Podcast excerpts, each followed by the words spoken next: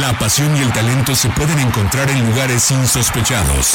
Ascenso MX, Liga Premier, Sub-20, Sub-17, TDP. Es momento de que las categorías inferiores salgan del anonimato. Aquí inicia Semillero MX, Fútbol sin reflectores. Comenzamos.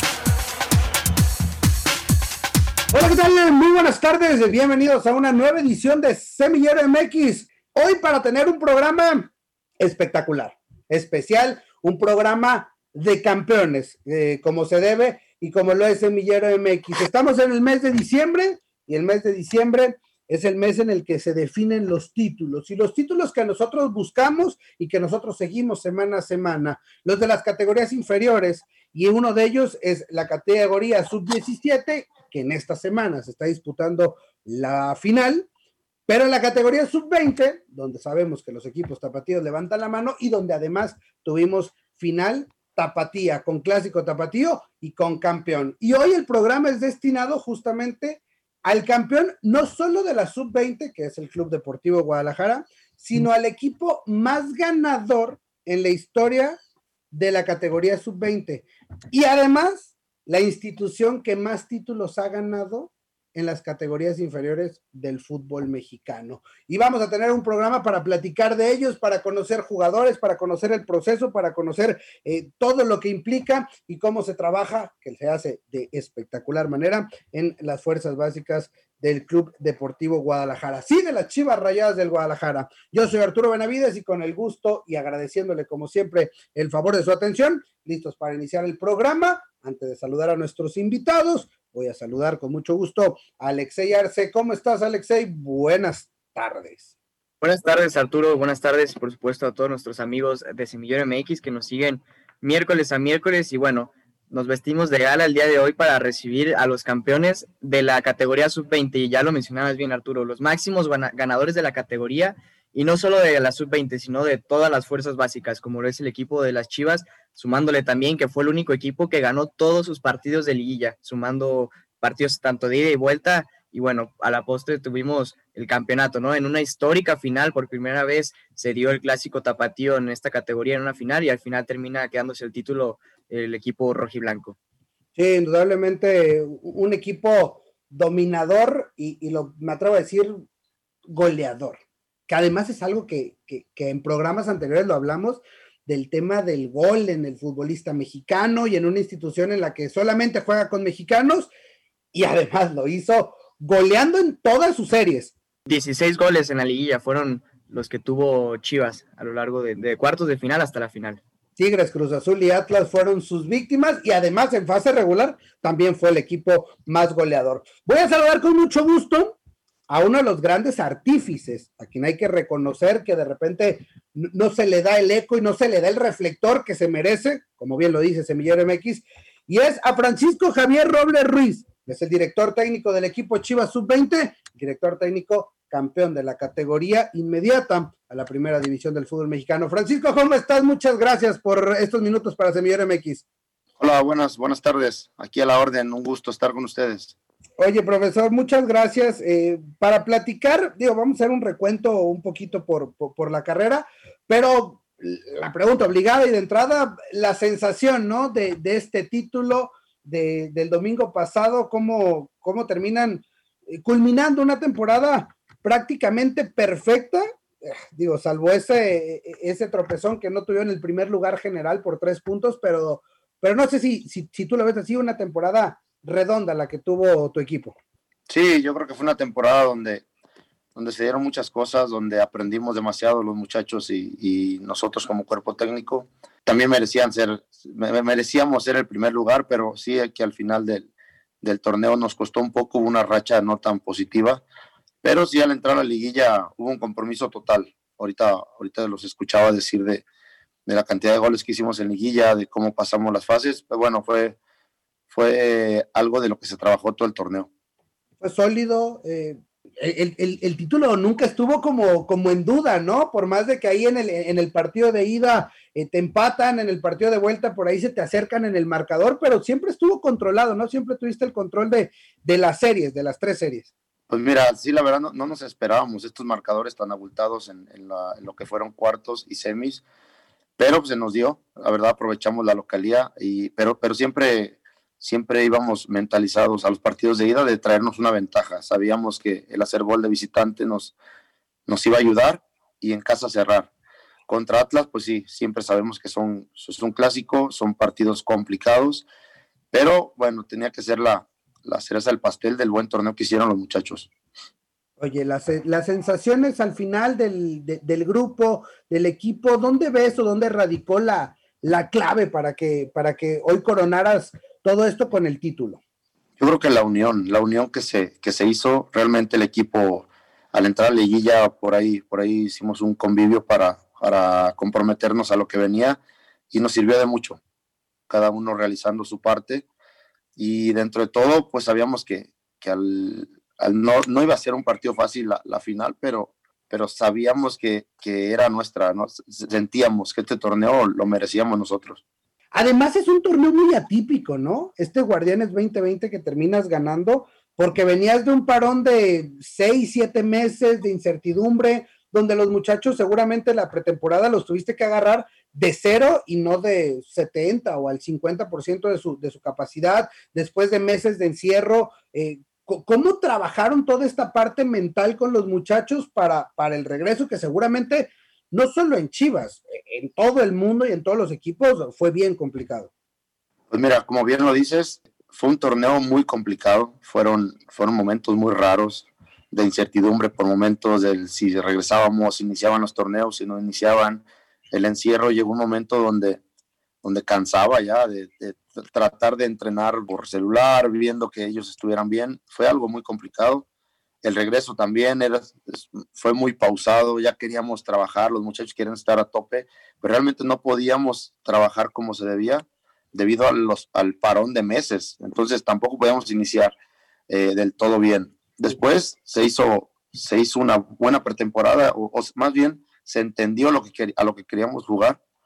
Luego se nos da una buena racha de 11 partidos sin perder. O sea, hicimos no sé cuántos puntos en los primeros 11, 11 juegos. Empatamos creo que el primer partido y después ganamos 10 u 11 seguidos.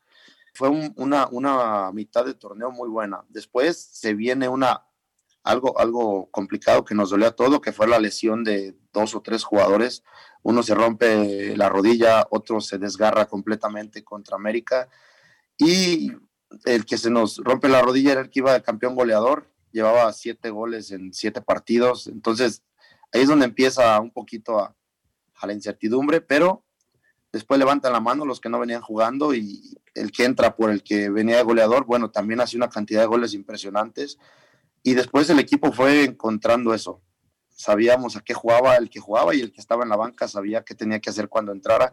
Y eso fue lo que, lo que fue formando una familia para que al final, eh, por los partidos, los, los, ganáramos y nos lleváramos el, el, el, campeonato. Indudablemente, profe. Y, y, esa es otra cuestión que también hay que tocarlo de la lesión de Luis Puente. Eh, fue, fue brutal porque, porque se le cae y no solo a tu equipo, ¿eh? porque además fue algo de la institución, porque incluso también en Tapatío pasa con, la lesión del Chevy, eh, en, la primera, en el primer equipo con la lesión de Macías, como que toda la institución eh, se le sacudió y todos lograron como entender esta, estos momentos, sobreponerse y, darle para adelante. Tú al final terminas levantando el título, ¿no? de, de la categoría. Sí, sí, fueron golpes muy duros. Fueron golpes donde, a final de cuentas, primero y lo que, lo que estamos dando, eh, los, el valor que queremos tener, pues es que primero es la persona antes que el jugador. Y nos dolió mucho, no solo lo de Puentes, fue lo de Parra, fue lo de, lo de Chevy, y así algunas otras lesiones que son chavos y son golpes muy duros. Pero primero buscamos que ellos estuvieran bien, después el equipo buscó arroparlos y el equipo seguir por el camino. Sabíamos que, o sabemos, y los muchachos tienen bien claro que son gajes del oficio, como se dice, no sabemos qué vaya a pasar, una lesión que te deje fuera. Por eso tratamos de disfrutar día a día los entrenamientos y, y te digo, el, el, aprendizaje de cada uno y el saber qué teníamos que hacer para, para ayudar al equipo. Siempre estuvo por, por encima del equipo y todo el grupo que, que las individualidades. Hola, profe, te saluda Arce, con mucho gusto. Oye, retomando nuevamente este tema o continuando con este tema del caso de Luis Puente, Finalmente, Benjamín Sánchez es quien termina tomando ese rol de líder al ataque y terminas completando un triplete, un tridente totalmente eficaz, ¿no? Ahí con, con Sajid Muñoz, en el caso también de Márquez y bueno, eh, Benjamín Sánchez. ¿Cómo manejar esa parte de, de que, bueno, tenías la presión en el caso de Benjamín, que Luis Puente venía siendo el goleador del equipo, termina con siete anotaciones. ¿Cómo manejas esa parte con el jugador? Y la otra, eh, revisando un poco tu historial dentro de la institución rojo y blanca, son 12 años los que tienes, iniciaste eh, ahí en Gigantera con, desde el año 2008. Preguntarte, ¿este es el momento que más has disfrutado a lo largo de toda tu carrera, de estos 12 años o más dentro de la institución rojiblanca? Mira, la primera, yo, yo puse como ejemplo a Benjamín, te lo digo como anécdota, es algo que pasó. A mí en la jornada 5 o 6, Benja pide hablar conmigo y, y realmente tuvimos una, una, plática donde, donde fuimos muy honestos y yo creo que esa es la parte fundamental, el, el ser claro con ellos y el ser muy, muy honestos. Eh, él, hablamos de que él quería jugar. Él me dice, ¿sabes qué? Yo, quiero jugar. Dije, pues sí, yo sé que quieres jugar. Y él mismo me dice, él mismo contesta, pues yo sé que quiero jugar, pero ¿y cómo quitas a Puente, no? Me dice, ¿cómo lo quitas si está hecho un monstruo? Entonces le digo, bueno, pues sí, dice, pero a pesar de todo quiero jugar. Entonces le digo, Benja, lo único que, que no has dejado de hacer es trabajar. Le dije, entonces vamos a buscar un espacio para que juegues. Y, y se van a dar las cosas, pero acá depende de que si tú dejas de trabajar y el día que entres, vamos a estar mal. Y aparte le digo, ahora los momentos que se te dan para, para querer o para, para jugar, te estás equivocando porque quieres mostrar demasiadas cosas eh, en tan poco tiempo. Entonces, por querer demostrar mucho, estás cometiendo muchos errores y no nos está ayudando. Entonces lo empezamos a trabajar y después cuando pasa esto de puente, pues nada, me dice, pues es mi momento, ¿no? Le digo, pues es el momento que esperabas, pero necesito que seas, eh, que tengas calma, que no quieras comerte el mundo, no eres puente, vamos dejando las cosas muy claras. Y es donde los, los jóvenes empiezan a entender ese rol. O sea, no, no, no buscábamos otro puente. Y, y, en sí te voy a decir algo. O sea, con Benja también ganamos otras cosas. No ganamos quizá o no, no pensábamos ganar tanto esa capacidad goleadora que tiene Puente, que Benja lo hizo excelente, que nos sorprendió a todos. Te soy honesto y se lo dije a él. Callaste muchas bocas, hasta la mía, porque, porque queremos a veces nosotros como entrenadores comparar jugadores. Y dice, si ya me quitan al killer, al 9, pues necesito otro killer pues no tenía otro killer. Pero llegó Benja que con otras, con otras actuaciones estuvo y siempre le dije, tú espera hasta que nosotros hagamos el trabajo y tú solo las empujes, tienes que ser inteligente en otras cosas. Pero después empezó a ayudarnos y Benja presionaba lo que Puente no presiona. Entonces empezamos a ganar cositas distintas a las que no teníamos con Puente. Y el equipo, bueno, pues sumó y el equipo se hizo más fuerte en ese sentido. Eh, después, la otra pregunta que me hacías, te soy honesto, tengo toda la vida estado en Chivas. A lo mejor de trabajo fue eso, pero lo que me tocó jugar tengo desde los 15 años ahí en el, en el Guadalajara y ya es una vida. O sea, sí puede ser ahora el momento más, más padre, una porque es el presente y dos porque es la categoría donde he conseguido el campeonato más cercano a Primera División. Ya fuimos campeones en sub 15 cuando no se había calificado ni siquiera en ese torneo en sub-17 estuvimos trabajando, pero ahora puedo decirte que es un momento padre porque son jugadores mayores, son jugadores que están más cercanos a Primera División y donde pues necesitamos ser más, tener más calma para, para poder corregirlos de la mejor manera y que lleguen al primer equipo de una, pues ahora sí que, que más preparados, que es el objetivo. Oye, a ver, el, e, el tema del objetivo, el, el, formar o ganar, el cómo se ve la categoría sub-20, ¿no? Que muchos de repente eh, el, la estrellita o, el título pueden decir, bueno, e, el título puede ser más importante eh, proyectar jugadores al, primer equipo, pero también conozco el término en el fútbol del formar ganando. ¿Cómo trabaja Chivas y cómo ve Chivas eh, este, este tema de, de la categoría inmediata inferior, más allá de que hoy existe el tapatío? Eh, pero bueno, de la categoría sub-20, ahí, ahí en, el, la institución.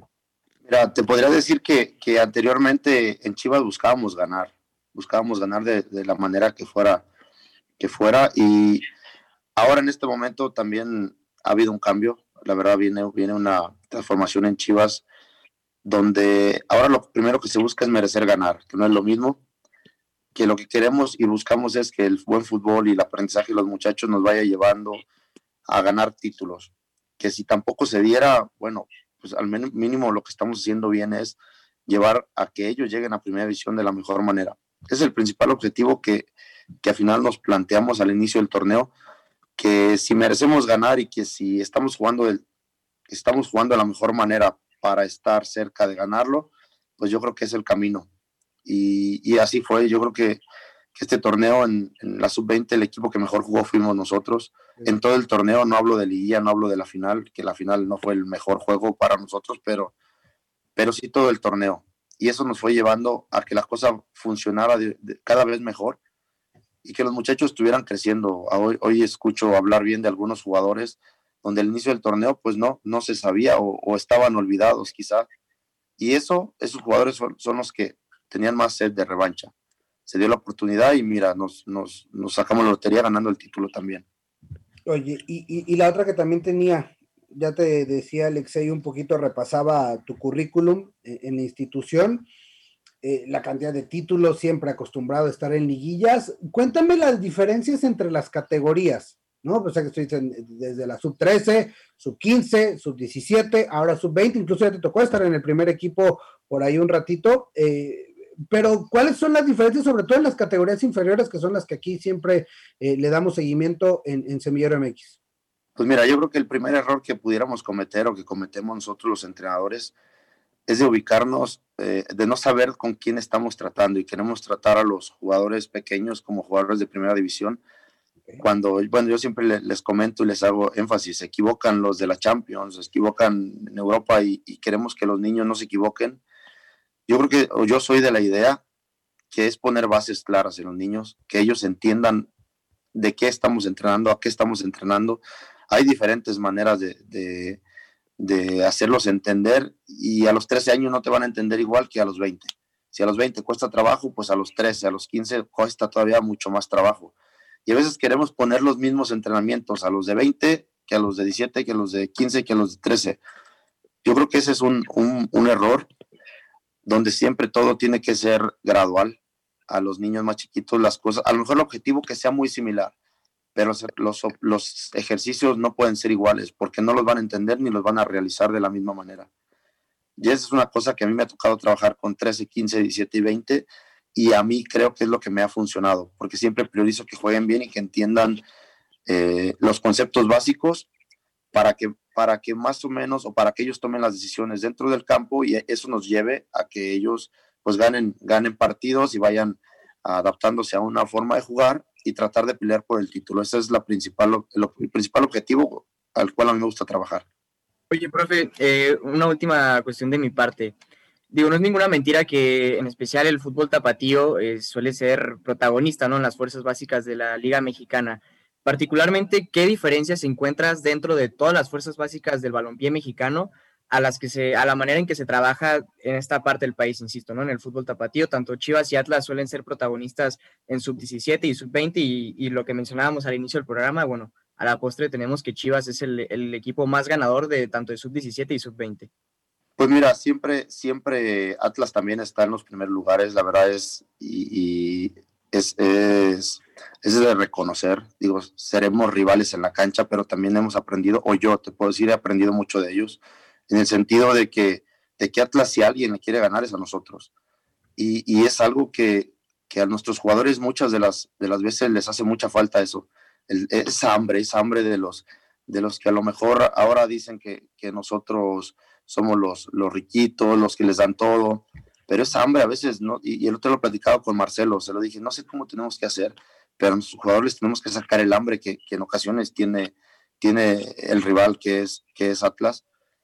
La manera de trabajar aquí en Jalisco es, muy buena, aparte que te, te, soy muy honesto, aquí en Jalisco hay muy buenos jugadores, por, por ende muchos equipos de la República vienen por nuestros jugadores, que ese es otro tema que, que a veces desde chiquitos no los ganan, pero que son muy buenos jugadores. Y el trabajo que se hace siempre priorizando el buen fútbol, siempre priorizando el, el, el que el jugador tome decisiones y que aprenda desde, desde pequeñas edades. Y los clásicos, yo creo que, digo, habrá, habrá clásicos en México, pero aquí en Guadalajara el clásico Atlas Chivas es los, los, no sé, les enseña muchas cosas a los muchachos. Y vaya que que qué manera de levantar el título justamente ganando un clásico tapatío. Profesor Francisco Robles, muy agradecidos contigo por estos minutos que nos regalaste para Semillero MX. Gracias, gracias y sobre todo muchas felicidades por el título, el campeón de la categoría sub-20, director técnico Francisco Robles. Gracias a ustedes por la invitación y estamos para servirles siempre. Estamos en Semillero MX, estamos en el programa especial de Chivas Campeón en la categoría Sub-20. Volvemos. La pelota sigue rodando y aún tenemos canchas por visitar. Estás en Semillero MX, el fútbol profesional que no conoces. Ahora voy a saludar con mucho gusto a dos nuevos integrantes, quienes se añaden a la mesa de Semillero MX. Primero, Gerardo Guillén. Gera, ¿cómo andas? Buenas tardes. ¿Qué tal Arturo? Te saludo con, gusto a ti, a los invitados, a los miembros de la mesa y a toda la gente que nos sigue miércoles a miércoles en Semillero MX Radio. Sí, efectivamente, el, Semillero MX de esta edición se ha puesto muy rojiblanco, pero hay que hablar de las instituciones que trabajan bien, que son exitosas y que le dan sobre todo en este sentido de Semillero MX muchos jugadores al fútbol mexicano. Entonces, con mucho gusto de estar hoy eh, aquí ah, para platicar del Club Deportivo Guadalajara.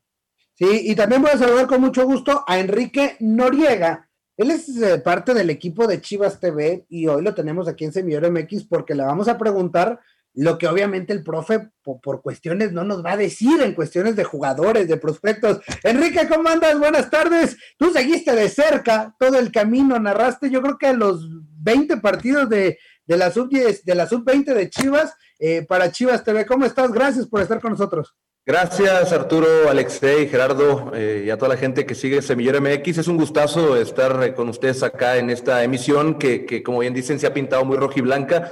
Por ahí estaba escuchando lo que mencionaba el profe Robles y pues sí, o sea, él, él desde, su, desde su zona, desde su posición, pues no puede mencionar algunas cosas que pues uno tiene, no libertad, pero sí tiene la lengua más sueltita para, para platicarlo con ustedes. Pero un gustazo estar, con, eh, estar por acá. Oye, te escuchábamos el, domingo pasado en la, en, la narración de la gran final. Indudablemente, ¿no? Lo que, y coincidimos con lo que decía el profe Robles, el equipo que mejor jugó, o sea, es, es, difícil encontrar, sobre todo en estas categorías, un equipo que se desenvuelve tan bien, que trata también la pelota, un juego vertical y además con punch, con, con, con esos goles que tanto faltan en el fútbol mexicano. Sí, eh, te lo digo desde, desde el punto de vista de mi parte, desde lo profesional yo recuerdo que cuando empezó este torneo, yo ya tenía, pues tengo ya cuatro años narrando a las subs de, las Chivas y he seguido muy de cerca, además por, un tema de, que poco a poco nos hemos acercado un poco más ya en el tema personal, el profe Robles y, yo. Desde un principio pedí a, mi productor, a mi jefe, que me tocara narrar los partidos de sub-20 siempre. O sea, sí o sí, 20, me gustaría 20, ya si me quieres 17, pues también, pero siempre pedía los de la 20. Entonces, a lo largo de todo el torneo fue el equipo, bien lo dices tú, el equipo que mejor jugó. Yo veo equipos en México, hablando de todas las categorías, por ejemplo, en primera división el equipo más dominante es el León, por un estilo de juego sumamente reconocido. En el ascenso veo al Atlante y dices, es un equipo muy, muy dominante. Y en la sub-20 yo nunca, tengo cuatro años acá y, quitándome cualquier camiseta y demás, nunca había visto un equipo tan dominante en una cantera como esta sub-20 del profe Robles por jugadores, por sistema, por, por conexiones que se formaron dentro del equipo. Sinceramente, me causó muchísima emoción el hecho de que se concretara en un título. Para mí el resultado, al menos desde mi punto de vista, el resultado no lo es todo. Sí es muy importante en esto que es el deporte, que es el fútbol, el resultado, pero creo que se corona un proceso fantástico. Creo que los jugadores se llevan, eh, jugadores que, que, quizá ya están listos para dar un saltito más arriba, no sé si primero, no sé si tapatío, no sé, pero es una generación brillante y, lo repito y lo digo y lo, lo, platico en todas partes. No había visto un equipo en básicas en México tan dominante como estas Chivas Sub-20 y es que era fantástico meter 16 goles en una liguilla, que solo te metan 5, meter 5 en cuartos, 6 en semis y 5 en final, en clásico tapatío es, es una salvajada, por donde quiera que se vea. ¿Qué tal, Quique? Te saludo con gusto nuevamente. Eh, bienvenido a Semillero MX tocaste dos puntos muy importantes que te quería preguntar. El primero, a ver, Guadalajara arrolló jugando toda la liguilla, jugando como local. Le llenó la canasta a Atlas, a Tigres, a Cruz Azul. Pero lo que me parece aún más importante, porque sabemos que en el fútbol moderno jugar de local es importante, pero este torneo fue atípico, no tenías gente. Entonces, ¿tú cuáles crees que fueron esos puntos finos para que jugando en casa fueras tan dominante, sobre todo cuando no tienes el apoyo de la familia, de la gente, de, la, de, las personas que normalmente están en esos partidos, que si bien no son las grandes masas de la primera división, del ascenso, pero sí tienes un apoyo jugando en casa. Fíjate, creo que uno de los puntos más importantes, y creo que, creo que el más importante porque pasó en las tres llaves, en los partidos de vuelta principalmente, siempre que llegaba la vuelta aquí en Guadalajara, al medio tiempo de la vuelta, siempre el partido estaba en un hilo. Siempre el equipo rival estaba a un gol de, ponerte las cosas contra, de ponerte contra la pared. Y siempre en el segundo tiempo es donde venían a solventar el partido. El manejo del encuentro, eh, eh, a mí me lo platicaba, ya esto es, un, esto es un tema fuera de él, profe, que en el primer partido en el Jalisco siente que se equivocaron en seguir siendo tan insistentes.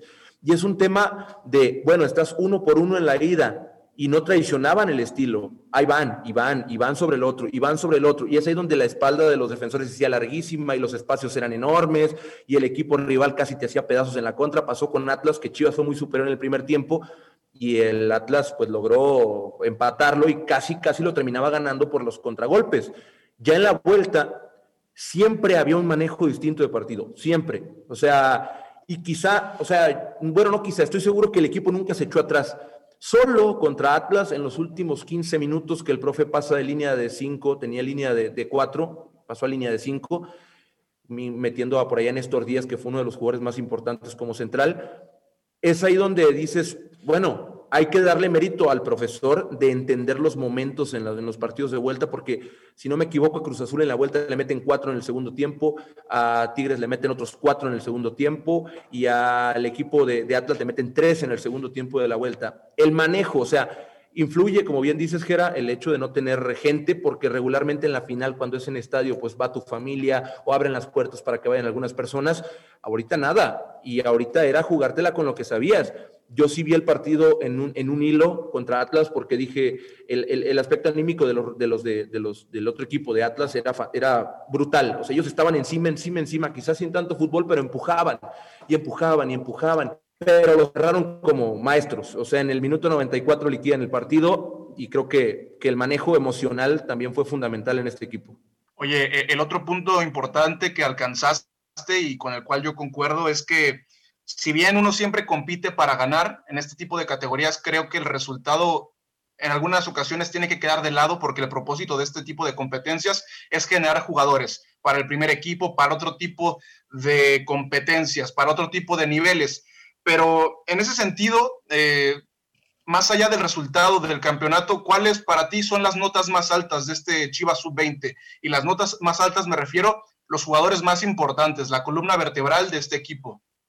Pues es una pregunta muy interesante la que haces, eh, Gera, porque es que mucha gente, esto se puede tornar a que uno se está subiendo al resultado, al título, y no, la verdad es que no es así porque me ha tocado ya estar afortunadamente en algunas finales de subs que Chivas ha ganado también. Creo que este es el equipo más prometedor en nombres y, en gente, o sea, lo que demostraron a lo largo del torneo. Hay muchos que tuvieron minutos en el tapatío, incluso, por eso veíamos a varios pelones, incluso al final. Pero las notas más altas es que te puedo decir los defensas centrales, por ejemplo, caso Gil Chiquete, que es el central por izquierda, también Diego Campillo, que fue para mí, para mí, ojo, Diego Campillo fue el mejor central de la, de la Liga de Expansión en este torneo. También en la categoría sub-20 bajó y respaldado con, con Chiquete, defensa central zurdo. Fantástica, fantástica dupla la, que vimos. Miguel Gómez también tuvo una lesión en la recta final del torneo. Él es lateral por derecha y fue uno de los jugadores más eh, importantes. Jugó como interior por derecha, incluso cuando el profe jugaba 3-4-3 con rombo en el medio, que era el interior por derecha Miguel. Esa, cómo lo adaptó, eh, fue fantástico. Y también podríamos hablar de Benjamín Sánchez, que fue uno de los jugadores que, que, tuvo que entrar al final, bueno, a mitad de torneo, porque Luis Fernando Puentes se lastima, que era el hombre gol de este equipo, y Benja Sánchez tuvo que entrar al quite. Entonces marcó una infinidad de goles en los momentos más importantes, además de que también tuvo minutos en tapatío, que, o sea, jugando fuera del área era fantástico. Y el más importante y el número uno, creo yo, es Alejandro Organista. Eh, fue la pieza medular de este equipo, evolucionó brutalmente en cambios de ritmo, en sus pases, o sea, me salto muchos, pero creo yo que me quedo con estos. Por regularidad y por lo que pasó a lo largo del torneo, yo me quedo con ellos sin lugar a dudas. Organista ya con un proceso un poco más largo, pero, pero algo me llama muchísimo la atención viendo el plantel, viendo a los jugadores, viendo a los que mencionas, Enrique, Chiquete 18 años, Benjamín 19, Gómez 18, Puente 17, lesionado, pero era el goleador antes de la lesión. Incluso Eduardo, el, guardameta, también Eduardo García, ah, lo conocimos y acá lo seguimos de cerca en, en Semillero MX el año pasado, en el Mundial, la tanda de penales contra Brasil, etcétera, etcétera, pero a sus 18 años ya jugando. Es decir, hablamos hoy de Chivas Sub-20 de una categoría campeón, pero que además con un plantel que todavía puede seguir jugando juntos uno o dos años más en esa misma categoría, o pensando también en reforzar, como decía Jera, eh, o, decía, en Tapatío, y por qué no pensar en, en debuts en primera división.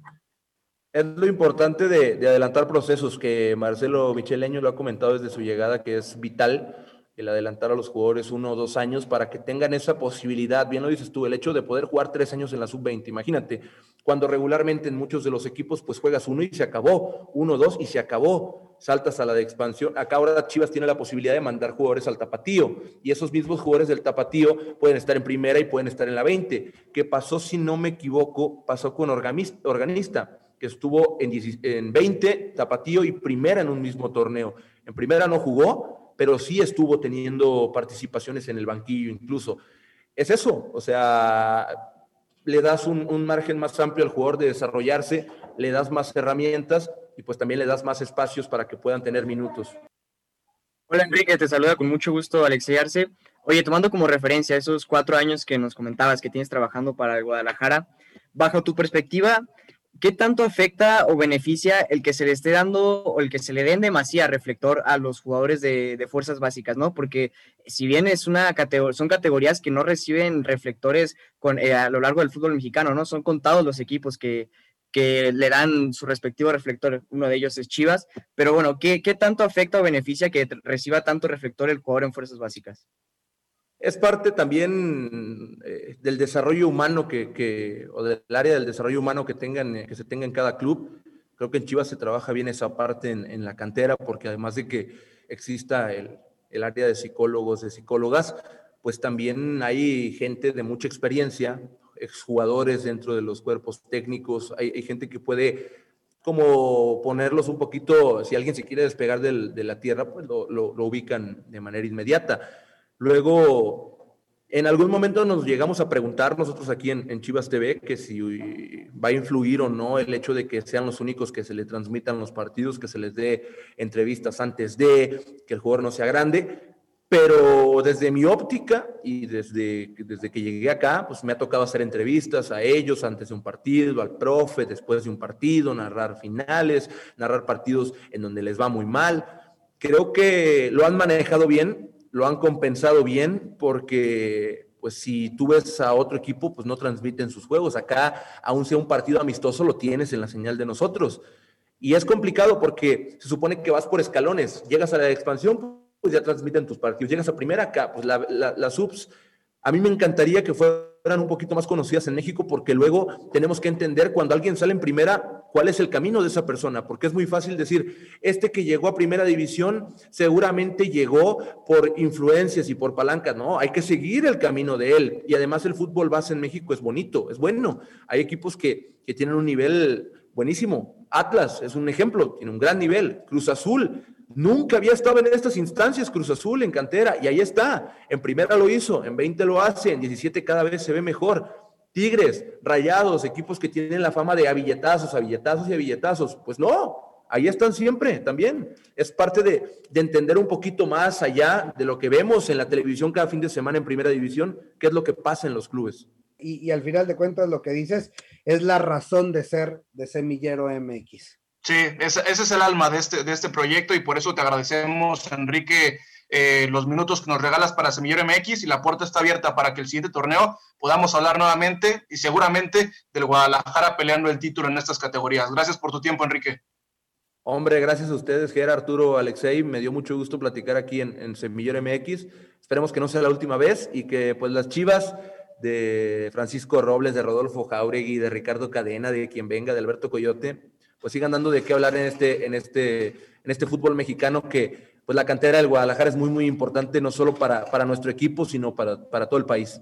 simplemente para cerrar este gran y fructífero, fructífero capítulo del día de hoy, hablando del campeón de la Liga MX Sub-20, el Club Deportivo Guadalajara, y simplemente yo voy a, a, repetir las palabras de nuestro invitado Enrique. El fútbol base en México es bueno y es bonito. Hay que seguir al Guadalajara, hay que seguir al Atlas, hay que seguir al, al fútbol base de, del fútbol mexicano. Y para los aficionados del Guadalajara, deben de estar esperanzados porque esta generación, tres, cuatro años, puede ser la base del primer equipo del conjunto rojiblanco. Yo también me quedo con la última respuesta que decía Enrique Noriega, ¿no? Que, que fácil es juzgar desde nuestra trinchera al futbolista que llega al máximo circuito y bueno, habrá que conocer su historia, habrá que valorarla, no todo es primera división, invitar a nuestros amigos que se den la vuelta por todas las categorías inferiores porque fútbol hay y en demasía en el fútbol mexicano. Y para eso está Semillero MX. Nosotros nos volvemos a escuchar el próximo miércoles. Gracias. Hasta la próxima. Gracias por acompañarnos. La próxima semana regresamos para seguir conduciendo el balón por las canchas de las divisiones inferiores del fútbol mexicano, aquí en Semillero MX.